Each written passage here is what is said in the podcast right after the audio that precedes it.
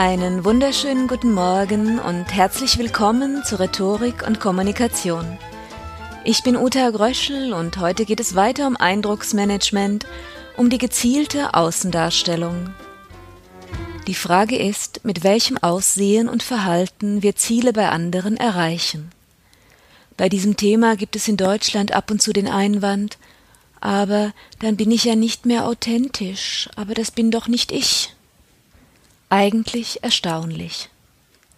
Wenn wir Menschen nur dann wir selbst wären, wenn wir uns im Umgang mit anderen spontan, ungeplant, ehrlich und ungefiltert zeigten, ja, dann wäre die Welt voller Gestalten, die sich kratzend und rülpsend über die eigenen Hobbys auslassen, Gestalten, die die Frage nach dem werten Befinden mit einer anschaulichen Aufzählung von Verdauungs- oder Menstruationsbeschwerden begegnen, offen darüber plaudern, für wie attraktiv sie die Menschen um sich herum halten oder welche Akte sie gerne mit ihnen begehen würden, gleich nachdem sie ihren Vorgesetzten darüber aufgeklärt haben, welch ein unfähiger und unausstehlicher Wurm er in ihren Augen ist. Eher schwierig. Den Umgang mit anderen und das jeweils passende Verhalten in verschiedenen Situationen lernen wir durch Anleitungen von Eltern, durch Hinweise von Freunden, durch Ausprobieren und Abspeichern von erfolgreichem Verhalten oder durch Reinfallen und Korrigieren von Fettnapftretereien. Gezieltes Lernen, auch über Eindrucksmanagement, gewinnt in einer immer komplexeren Welt immer mehr Gewicht und führt ebenso wenig zum Persönlichkeitsverlust wie das Haarekämmen. Wer Klavierunterricht nimmt, käme schließlich auch nicht auf die Idee, durch jede neue Fuge und jede Übungsstunde weniger authentisch zu sein. Auch Stilberater opfern in Deutschland dem Authentizitätsgötzen, so lautete etwa der Schlusssatz in einem Artikel zum Thema Mode am Arbeitsplatz. Wichtig ist, dass niemand auf dem Weg nach oben seinen persönlichen Stil verliert. Das ist grober Unfug, das gilt bestenfalls für Modeschöpfer und andere Kreative. Da finden die Franzosen schon klarere Worte, etwa zum Thema Businesskostüm für Frauen. Die komplette Graupalette ist möglich. Alle Erziehung hat das Ziel, Menschen davon abzubringen, jederzeit allzu authentisch zu sein. Manieren sind eine Form des Eindrucksmanagements, sie helfen uns, anderen Menschen Respekt zu erweisen und ihre Gefühle zu schonen. Und natürlich machen manierliche Menschen meistens selbst einen guten Eindruck. Andere Formen des Eindrucksmanagements wollen direkt das eigene Ansehen oder die eigene Position verbessern. Muss man sein Verhalten bewusst gestalten? Natürlich nicht. Wer allerdings etwas erreichen will in einer Situation oder im Leben, darf nicht auf ein gutes Eindrucksmanagement verzichten und sich dann beklagen, wenn ihm nicht alles in den authentischen Schoß fliegt. Für jede Situation gibt es Spielregeln und Verhaltensweisen, deren Anwendung einen erfolgreichen Ausgang erleichtern oder erschweren.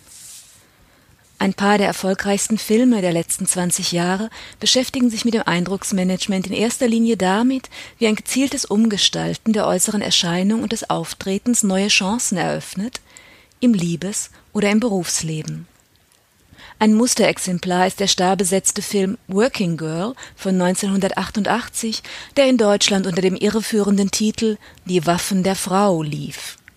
Es geht um eine Frau im Arbeitsleben, die ihren Geschäftsideen Gehör verschaffen will und nicht um den strategischen Einsatz von Dekolletés und hohen Absätzen zur Gattengewinnung.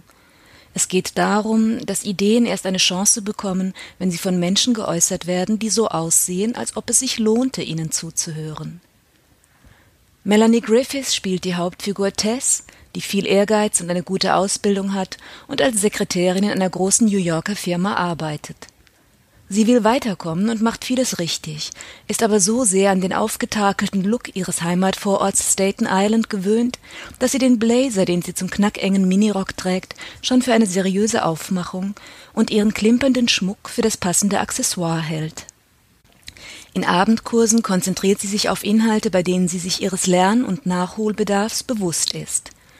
Kurse über neue Märkte und ein Training für gepflegteres Sprechen. Sigourney Weaver spielt auf der anderen Seite die vorbildlich kostümierte neue Vorgesetzte und weist Tess gleich beim Antrittsgespräch auf das übereifrige Make-up und die üppigen Armbänder hin.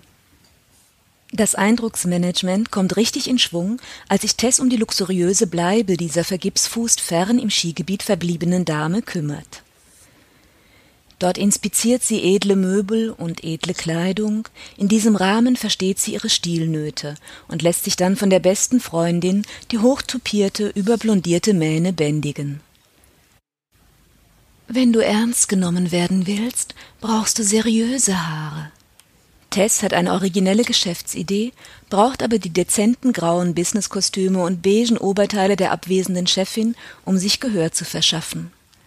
Beim ersten Treffen mit dem potenziellen Geschäftspartner, dem jungen Harrison Ford, zeigt sich, dass ein derbes Wort aus einem edlen Outfit heraus ebenso gut ankommen, wie ein edler Gedanke durch eine derbe Optik durchfallen kann. Die Form hat immer die Macht, den Inhalt zu sabotieren, zu transportieren oder zu transformieren. Das Verwandlungsthema fasziniert schon in alten Märchen wie dem Aschenputtel und auch andere erfolgreiche Filme greifen es auf, etwa Das Geheimnis meines Erfolges mit Michael J. Fox als Bürobote, der sich im Aufzug den Anzug überstreift und damit ins Management hochstapelt. Warum sind diese Filme erfolgreich? Sympathische Hauptdarsteller, mit denen man sich identifizieren kann und die dann über böse Schurken triumphierend ihr Glück finden, sind immer kassenträchtig. Verwandlungs- und Hochstaplerfilme haben aber der Psyche eine wertvolle Aufwertung zu bieten. Sie bestätigen, dass auch eine Sekretärin das Zeug zur erfolgreichen Geschäftsfrau haben und dass in einem Büroboten sehr viel mehr stecken kann, als das Umfeld vermutet. Mehr Potenzial in sich tragen, als es der ausgeübte Beruf verlangt, das trifft auf viele Menschen zu, vor allem in einem Land wie Deutschland, in dem die Ausbildung und der spätere Beruf so viel mehr vom Elternhaus als von der Begabung abhängen. Wer sein Potenzial verfolgen will, muss wissen, dass er durch Aufmachung und Auftreten anderen zeigt, wie sie ihn behandeln sollen.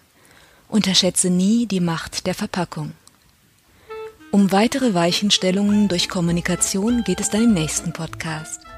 In diesem Sinne, auf Wiederhören, alles Gute und eine schöne Woche.